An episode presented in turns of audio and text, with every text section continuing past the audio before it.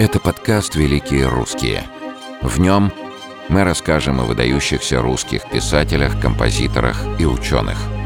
О том, как события их нелегких порой судеб повлияли на их научную и творческую деятельность. Какой вклад труды и мысли этих великих людей внесли в мировую культуру и науку. И почему интерес к их, казалось бы, изученным вдоль и поперек биографиям не утихает до сих пор. Обо всем этом вы узнаете в нашем подкасте.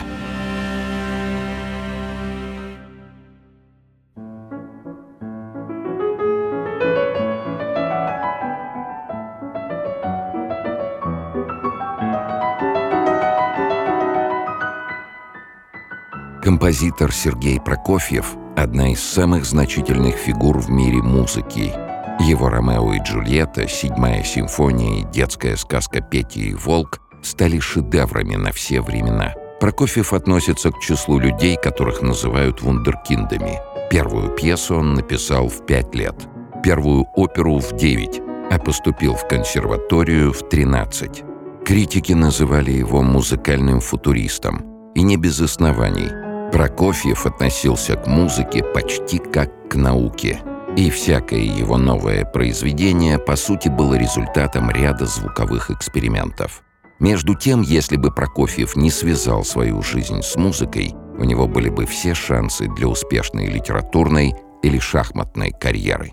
Композитор прожил яркую интересную жизнь, наполненную событиями. Объехав весь мир, он сумел сохранить в себе черты национального художника – Сергей Сергеевич Прокофьев родился в 1891 году в селе Солнцевка Екатеринославской губернии. Он был долгожданным и желанным ребенком. Так случилось, что дети, родившиеся в семье до него, умирали в младенчестве. Отец композитора был человеком деятельным, с широким кругозором и многочисленными интересами. Он рано осиротел и воспитывался в семье сестры – Попытавшись обзавестись собственным имением, старший Прокофьев понял, что затраты на содержание ему не по карману. Поэтому он выбрал карьеру управляющего другим имением в глухой и необжитой части Украины. Мать будущего композитора Мария Григорьевна была женщиной большого ума с врожденным чувством вкуса. Она окончила гимназию с золотой медалью, была веселой и общительной, с детства играла на фортепиано – Именно она привела сыну любовь к классической музыке, и этим определила его будущее. Из воспоминаний композитора. Музыкальные склонности начали проявляться рано, вероятно, года в четыре. Музыку в доме я слышал от рождения. Когда вечером укладывали спать, а спать не хотелось, я лежал и слушал, как где-то вдалеке за несколько комнат звучала соната Бетховена. Мальчик проявляет невероятный интерес к музыке. В пятилетнем возрасте он впервые садится за инструмент. Вначале просто слушая, как музицирует мама. Затем сам, нажимая на клавиши, извлекает робкие звуки. А вскоре уже сочиняет первые небольшие произведения. Разумеется, с маминой помощью. Так Мария Григорьевна становится для будущего композитора первым учителем и проводником в мир музыки. И, кстати, благодаря ей первые пьесы Прокофьева были бережно сохранены для потомков. Вновь обратимся к воспоминаниям. Мать любила музыку, отец музыку уважал. Вероятно, он тоже любил ее, но в философском плане, как проявление культуры, как полет человеческого духа. Однажды, когда мальчиком я сидел у рояля, Отец остановился, послушал и сказал «Благородные звуки». В этом ключ к его отношению к музыке. Талант ребенка, развивающийся столь стремительно, впечатляет всех вокруг. Он, несомненно, одарен. Главным стремлением семьи становится воспитание талантливого сына, в которое родители готовы вкладывать любые силы и средства – Мария Григорьевна добралась до Варшавы в поисках настоящей француженки в качестве гувернантки для мальчика. Мать была готова разориться ради образования сына. Она считала, что лучше экономить на одежде и еде, но, к слову, семья не бедствовала. Родители покупают сыну новый рояль за немыслимые деньги – 700 рублей. Соседи Прокофьевых сочли покупку второго рояля в один дом безумием – Маленького музыканта регулярно водят в оперу и балет. Девятилетний Сергей посещает оперы «Фауст» и «Князь Игорь» и балет «Спящая красавица». Впечатления от услышанных произведений вдохновляют его на создание собственной музыки. И уже через полгода Сережа заканчивает работу над своей первой оперой «Великан». Напомним, Прокофьеву 9 лет –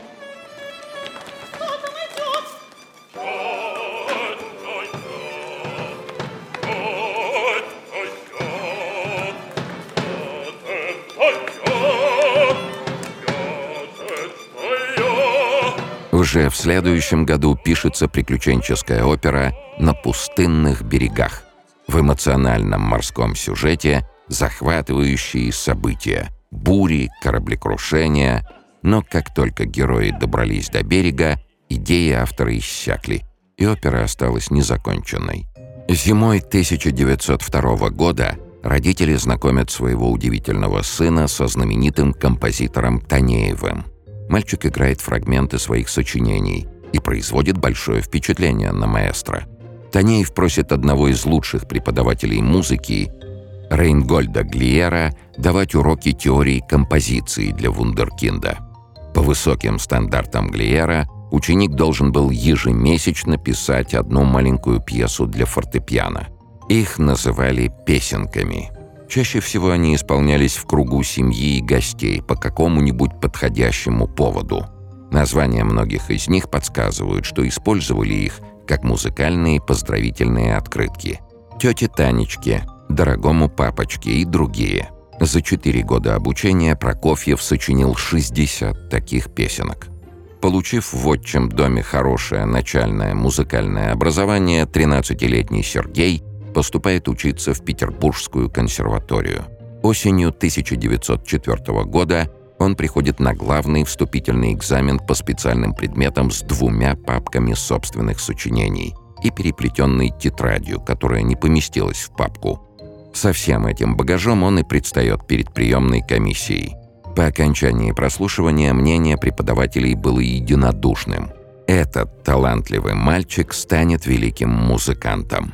Он был не просто зачислен в консерваторию, его готовы были обучать по отдельной программе, увеличив количество занятий музыкой за счет общеобразовательных предметов. Мария Григорьевна вспоминала, «Лучше относиться, как к нам в консерватории относились, и желать нельзя.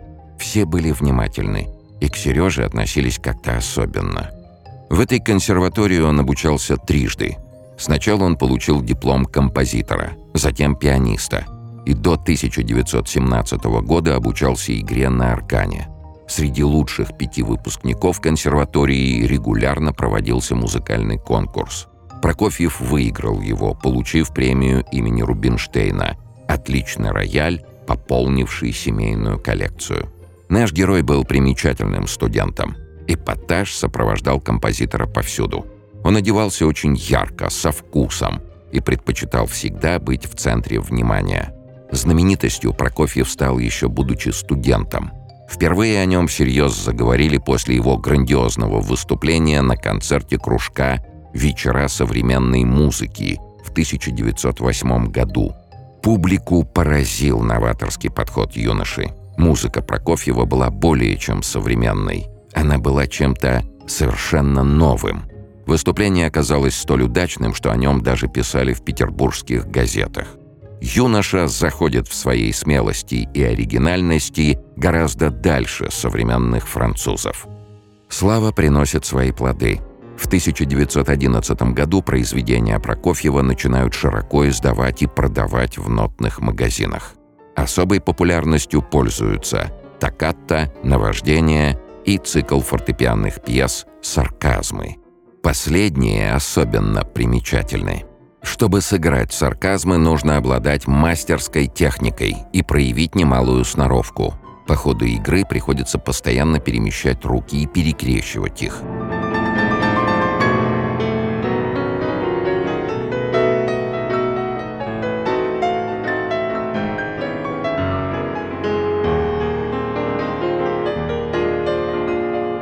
Однако неординарный стиль Прокофьева пришелся по душе далеко не всем.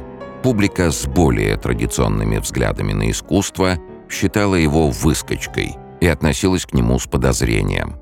А критики называли композитора фортепианным кубистом и футуристом. В 1914 году композитор написал балет «Алла и Лолли», используя сюжеты из скифской мифологии. При первом исполнении балета случился настоящий скандал. В чем только не обвиняли Прокофьева критики – был он и скифом, и варваром, который пришел разрушать традиционные правила музыкальной композиции. Обвинениям не было конца. Однако усилия критиков имели обратный эффект. Шумиха вокруг скандальных произведений только способствовала и без того растущей популярности Прокофьева.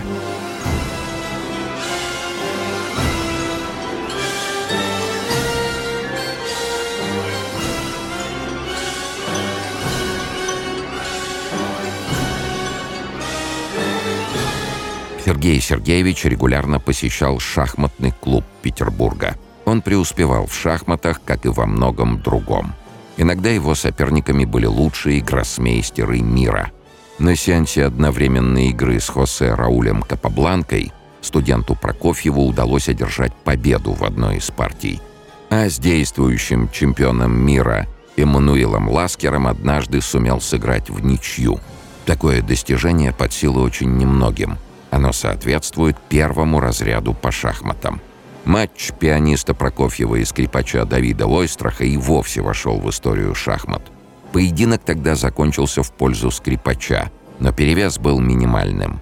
Прокофьев объяснял свое увлечение тем, что игра стимулирует логическое мышление, полезное для сочинения музыки. Он говорил, шахматы — это музыка мысли — Летом 1914 года композитор отправляется в Лондон. «Туманный Альбион» совершенно покоряет Прокофьева. Он набирается новых впечатлений и обрастает творческими знакомствами, среди которых дирижер Пьер Моне и певец Федор Шаляпин. Но главным событием этой поездки становится встреча с предпринимателем и театральным деятелем Сергеем Дягилевым. Сегодня Дягилева называли бы продюсером, этот человек открыл многим русским композиторам дорогу на европейскую сцену. Он же организовал первое европейское выступление Прокофьева в Риме. Дягилев сделал все, чтобы композитору было комфортно. Водил его по музеям и ресторанам, представлял музыканта известным людям, помогал заводить нужные знакомства. Выступление прошло блестяще. Прокофьев покорил двухтысячную аудиторию своим вторым концертом.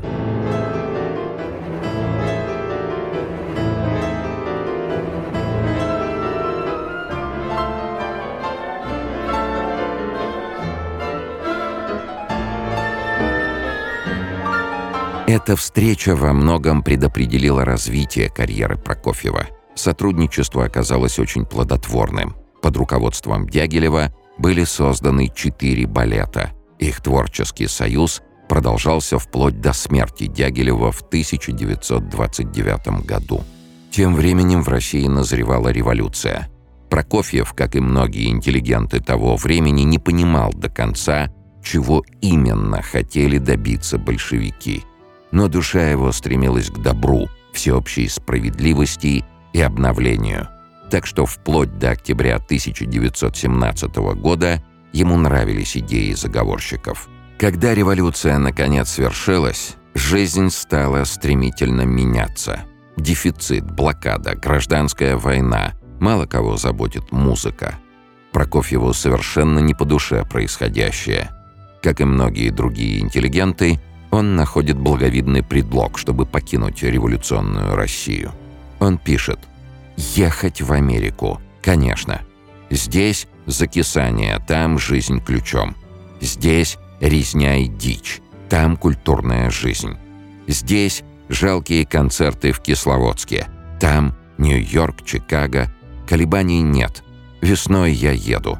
Первым делом Прокофьев отправляется в Японию, где дает большой концерт в Токио.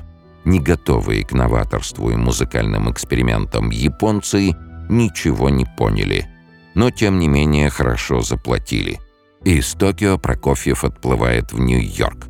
Однако ностальгия по покинутой родине начинается у него едва ли не сразу после того, как он сходит с корабля.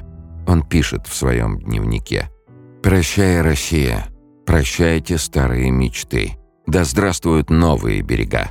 Прощайте, большевики, прощайте, товарищи. Отныне не стыдно ходить в галстуке, и никто не наступает на ногу». В Америке он становится настоящим денди.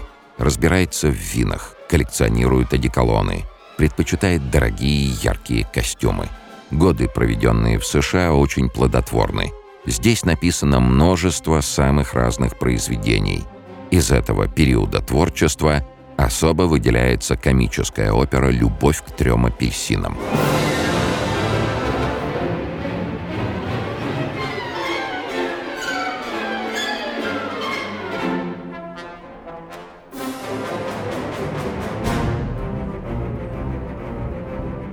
Однако нельзя сказать, что консервативным американцам особо нравились музыкальные эксперименты Прокофьева. Если в России его называли кубистом и футуристом, то в США к нему прилипает новое прозвище – «музыкальный большевик». В Нью-Йорке после одного из выступлений в Карнеги-холле он знакомится со своей будущей женой – Каролина Кодина была дочерью испанского певца Хуана Кодины и русской аристократки с польскими корнями Ольги Немысской. Прокофьев сразу увлекся жгучей темноволосой красавицей. В своем дневнике он писал «Лина поразила меня живостью и блеском своих черных глаз и какой-то юной трепетностью». Одним словом, она представляла собой тот тип средиземноморской красоты, которая всегда меня привлекала. Они уезжают в Европу. Вместе гастролируют по Швейцарии, Англии, Франции. Лина поет под фортепиано на концертах Сергея. В Париже в 20-е годы, казалось, сосредоточилась вся мировая элита. Сюда стекались самые талантливые люди своего времени. Если американцы редко меняют привычки и предпочитают раскрученных артистов, то французы всегда открыты новому. Парижская сцена давала равные шансы – сулила успех и славу каждому, кто был достаточно хорош. Казалось, новые имена здесь создавались ежедневно. Премьеры и успешные дебюты здесь шли бесконечной чередой. Один музыкальный критик писал, «Французские музыкальные круги сразу же признали этого белокурого молодого человека с таким открытым лицом и широкой улыбкой. Рассказы о талантливом русском композиторе быстро облетают весь Париж. Его работы издаются и хорошо продаются. Каждое его выступление – культурное событие, каждое произведение – на расхват. Прокофьев обретает здесь огромную славу. Он гастролирует практически по всему миру. Парижскую публику интересуют все аспекты личности знаменитого музыканта – и шахматы, и литература. А избранным довелось узнать еще об одном таланте Прокофьева – кулинарном – Композитор был без ума от сырников. Он обожал их как есть, так и готовить. Подавая еду на стол, он любил шутить. Многие могут похвастать, что слышали музыку Прокофьева. А кто может похвастать, что ел сырники в исполнении Прокофьева? На волне славы композитор гастролирует почти по всему миру. Европа, Америка, Азия. Что примечательно, зачастую Прокофьев посещает и Советский Союз – он дает концерты в Москве и Петербурге, едет на Кавказ, выступает в Армении и Грузии. Многие иммигранты, бежавшие от революции, предпочли демонстративно разорвать связи с Россией навсегда. Прокофьев же старается сохранять нейтралитет. Композитор убежден, что артист должен держать свое мнение при себе и быть вне политики – Несмотря на то, что он фактически сбежал под предлогом командировки в 17 году, в Советской России Прокофьеву доверяют. Он не ведет антисоветской агитации, не имеет в кругу друзей-белогвардейцев. Так зачем портить отношения с признанным музыкальным гением? Несмотря на частые визиты на родину, решение Прокофьева переехать в СССР в 1936 году стало для всех полной неожиданностью – Дело в том, что гастроли по родным местам проходят с грандиозным успехом, даже большим, чем в Европе. Власти на высшем уровне оказывают ему радушный прием. Прокофьев получает предложение вернуться домой. Возвращение сулит ему славу, почет, и статус первого композитора. Еще за семь лет до переезда он писал «Идя домой, думал о России, и меня страшно тянуло туда. И в самом деле, какого черта я здесь, а не там, где меня ждут и где мне самому гораздо интереснее?» Прокофьев перевозит в Москву всю семью. К этому времени у них с Линой уже двое сыновей – Святослав и Олег. Он получает все, что ему обещала власть, и даже больше. Огромную популярность, широкие возможности, сотни разнообразных заказов, шикарную квартиру в центре и даже личную обслугу. А позже и звание народного артиста РСФСР. Россия становится композитору домом во второй раз. С тех пор он лишь дважды был за границей на концертах. Заграничная публика осталась довольна концертом – но уже привычно и буднично. Прокофьев больше не видел смысла в этих поездках. Он писал «Кардинальным достоинством, или, если хотите, недостатком моей жизни, всегда были поиски оригинального, своего музыкального языка. Я ненавижу подражание, я ненавижу избитые приемы». Можно быть как угодно долго за границей, но надо непременно время от времени возвращаться на родину за настоящим русским духом. Одно из самых известных произведений Прокофьева родилось при неожиданных обстоятельствах. Ему уже предлагали заняться музыкой для юных слушателей. Но тогда Сергею Сергеевичу идея не понравилась. В Москве же ему захотелось нового творческого вызова. По предложению режиссера Натальи Сац – Прокофьев пишет музыкальную сказку «Петя и волк». Композитор работает быстро и продуктивно, разрабатывая и музыку, и текст сказки. В этот раз он пытается создать легкое произведение, понятное и ребенку. Премьера состоялась в год переезда в Москву в мае 1936 года. На высоком дереве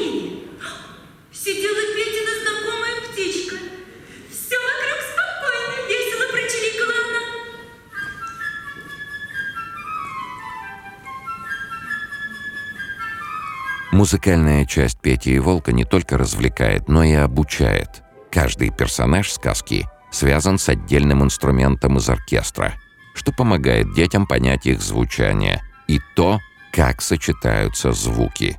Музыкальная сказка имела грандиозный успех. Ее продолжают играть и по сей день. Однажды Элеонора Рузвельт, жена американского президента, читала детям веселую сказку о том, как Петя волка перехитрил. Однако далеко не все идеи Прокофьева пользовались такой популярностью. Уже через год после успеха «Пети и Волка» композитор представил Комитету по делам искусств масштабный проект, который будет подвергнут суровой цензуре.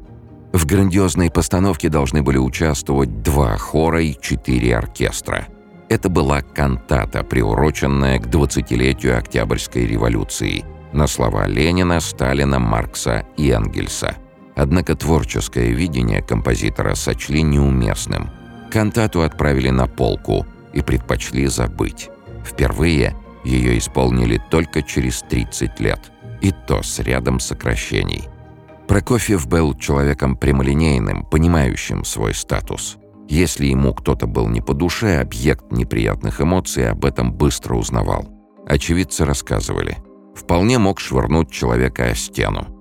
Как-то ученик играл ему третий концерт, а за вторым фортепиано ему аккомпанировал его педагог. Вдруг композитор вскочил на ноги и схватил педагога за шиворот с воплем. «Осел! Даже играть не выучился! Пошел вон из класса!» И это профессору консерватории. Здесь стоит заметить, что и к себе композитор был столь же строг и требователен. Все чаще в сочинениях Прокофьева появляется национальная тематика – опера «Война и мир», балет «Золушка». Его музыка звучит в кинофильмах «Иван Грозный», «Лермонтов». Над картиной Александр Невский Прокофьев работал не жалея сил, днем и ночью. Режиссер Эйзенштейн вспоминает «В 12 часов дня вы будете иметь музыку. Мы выходим из маленького просмотрового зала, и хотя сейчас 12 часов ночи, я совершенно спокоен. Ровно в 11 часов 55 минут в ворота киностудии въедет маленькая темно-синяя машина. Из нее выйдет Сергей Прокофьев. В руках у него будет очередной музыкальный номер к Александру Невскому. Новый кусок фильма мы смотрим ночью. Утром будет готов к нему новый кусок музыки. Доверительное сотрудничество режиссера и композитора вылилось в уникальную схему работы. Музыка к фильму порой была настолько хороша, что Эйзенштейн специально переснимал под нее некоторые сцены фильма.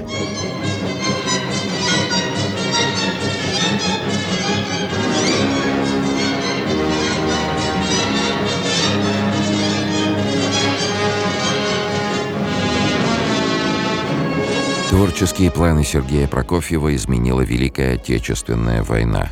Работа над балетами и сценическими постановками прерывается на неопределенный срок. О первых месяцах войны Прокофьев вспоминает. Небо было залито яркими белыми полосами прожекторов.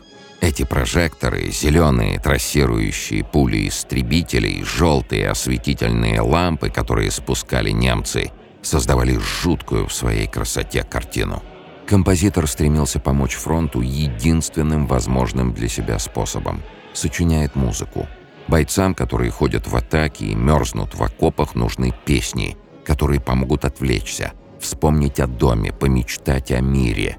Новобранцам нужны ободряющие песни, помогающие преодолеть страх, зовущие на праведный бой. Война побуждает композитора работать быстро – После серии отступлений советской армии он пишет несколько песен «Подруга бойца», «Клятва танкиста», «Песня смелых» и другие. О начале войны композитор написал симфоническую сюиту 1941, состоящую из трех частей «В бою», «Ночью», «За братство народов». Их содержание Прокофьев разъясняет так. Первая – картина горячего боя – воспринимаемого слушателями то как бы издалека, то словно на поле сражения. Вторая — поэзия ночи, которую врывается напряжение приближающихся боев. В третьей — торжественно-лирический гимн победе и братству народов. В ноябре ситуация на фронте осложняется, и семья Прокофьевых вынуждена уехать на Кавказ. Сначала в Нальчик, затем в Тбилиси. От роскоши, к которой привык композитор, не осталось и следа. Неуютное жилище, перебои с продуктами.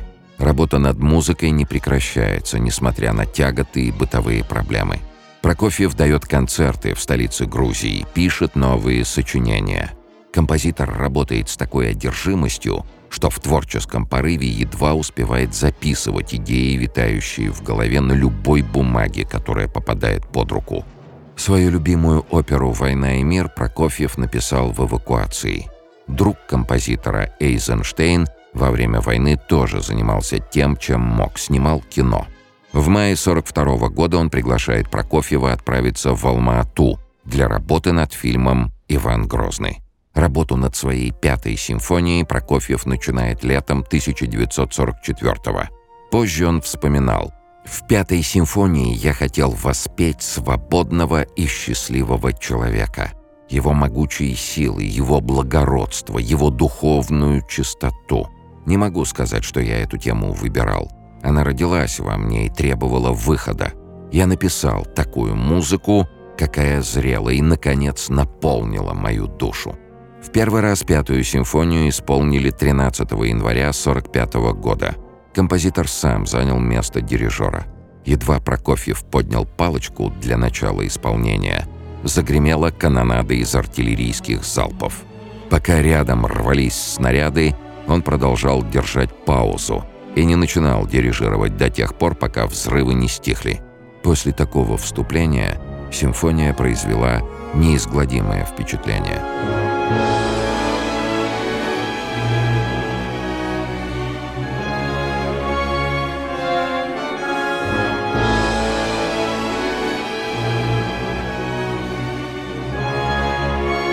Свою последнюю оперу «Повесть о настоящем человеке» Прокофьев дописал уже после войны, в 1948 Военный корреспондент «Правды» рассказывал историю Алексея Моресьева, военного летчика, лишившегося ног, но ценой невероятного напряжения физических и моральных сил, вставшего обратно в строй.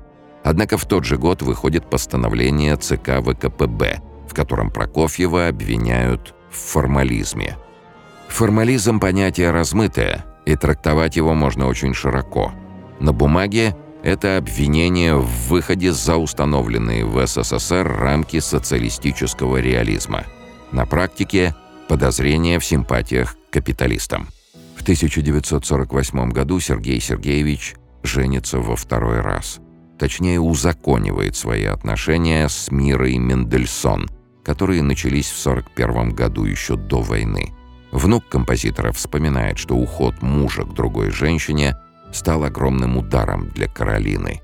Но когда через несколько месяцев началась война, он постоянно поддерживал сыновей и жену, присылал им продукты. Поскольку браки, заключенные за рубежом, тогда считались в СССР недействительными, Прокофьев женится на мире, так и не оформив развода с первой женой. Это поставило Каролину под удар советских репрессий. Будучи фактически одинокой иностранкой с испанским паспортом, из жены композитора с мировым именем она быстро превращается в изгоя. Вскоре Лину арестовывают, и она оказывается в ГУЛАГе по обвинению в шпионаже и измене родине. По воспоминаниям внука, сын Олег был одним из немногих, кто общался с ней, не боясь подчеркивать свое родство с врагом народа. В то время немногие были способны на такое. Прокофьев поддерживал ее не афишируя, отправляя через знакомых передачи с едой и вещами. Через месяц после свадьбы с Мирой Мендельсон выходит приказ, запрещающий исполнение ряда произведений Прокофьева со сцены. Это стало началом травли композитора. Позднее исполнять произведения разрешили, однако у музыканта окончательно рассеялись иллюзии относительно прав и свободомыслия. Здоровье начинает подводить Прокофьева. Врачи прописывают ему строгий оздоровительный режим – с 1949 года композитор почти безвылазно живет на даче, купленной благодаря пятой сталинской премии.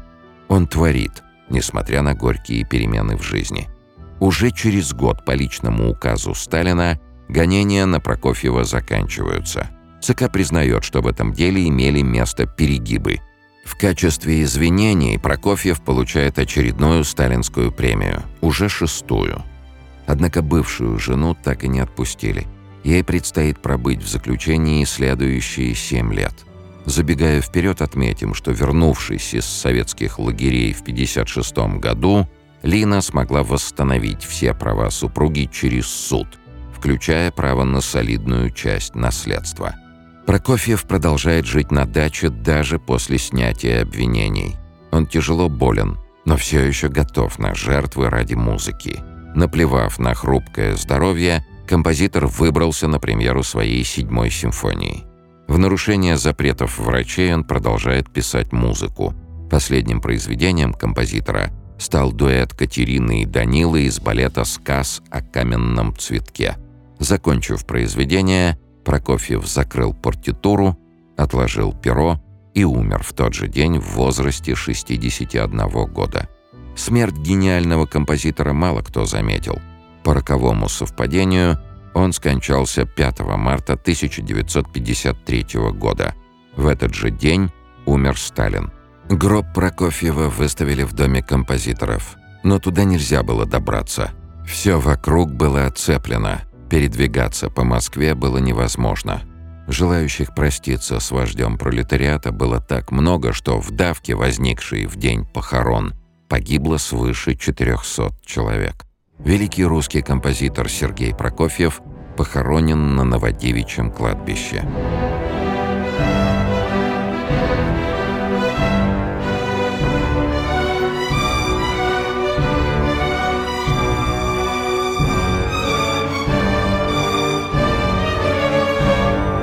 Прежде всего, Прокофьев запомнился как музыкальный новатор и любитель экспериментировать со звуком – Однако всегда найдутся те, кому прогресс не по нраву. Недостатков в критике у Прокофьева никогда не было. Если в ходе экспериментов Прокофьеву нравилась какая-то музыкальная находка, но само произведение получало холодный прием, он старался использовать находку снова. До тех пор, пока не доводил ее до совершенства. В литературе Прокофьев был столь же талантлив, как и во всем остальном. Уникальным проектом Сергея Сергеевича является деревянная книга. Еще в 1916 году он заказал альбом с деревянной обложкой. В ходе своих гастролей по всему миру он просил у знакомых ответить на один вопрос. «Что вы думаете о солнце?» Он писал, «А теперь мне вопрос явился. Что вы думаете о солнце?» «Прекрасно, особенно при обнаружившемся у меня в последнее время тяготении к нему». И как все эти кавалеры деревянной книги будут застигнуты этим вопросом врасплох. Но вместе с тем, какое поле для ответов? Книга состоит из ответов 48 самых знаменитых представителей искусства начала XX века. Маяковский решил отметиться в альбоме отрывком из своей поэмы «Облако в штанах». «От вас, которые влюбленностью мокли, от которых в столетия слеза лилась, уйду я, солнце моноклем, вставлю в широко растопыренный глаз». У Прокофьева было огромное количество наград, среди которых золотая медаль Лондонской филармонии, звание народного артиста РСФСР, шесть сталинских премий и Ленинская премия посмертно. Влияние его музыки распространилось по всему миру. На Западе сочинения Прокофьева часто используют для изображения русского быта. Его произведения использовали режиссер Вуди Аллен, музыканты Стинг и Робби Уильямс. Внук Сергея Прокофьева, Габриэль, пошел по стопам деда. Став композитором, он занялся музыкальными экспериментами. В своем стиле он сочетает симфоническую и электронную музыку. Любопытно, что при создании американского фильма «Конан Варвар» режиссер просил композитора Безила Полидуриса написать музыку, схожую по стилю со скифской сюитой Аллы Лолли, той самой, за которую Сергея Прокофьева назвали «Варваром». Американский музыковед Саймон Моррисон утверждает, что в фильме «Аватар» присутствует музыкальный плагиат, фрагменты сюиты «Поручик Киже». Так что, судя по всему, Прокофьев поучаствовал и в самом кассовом фильме в истории кино, как и другие великие творцы, опередившие свое время. После смерти Прокофьев становится только популярнее –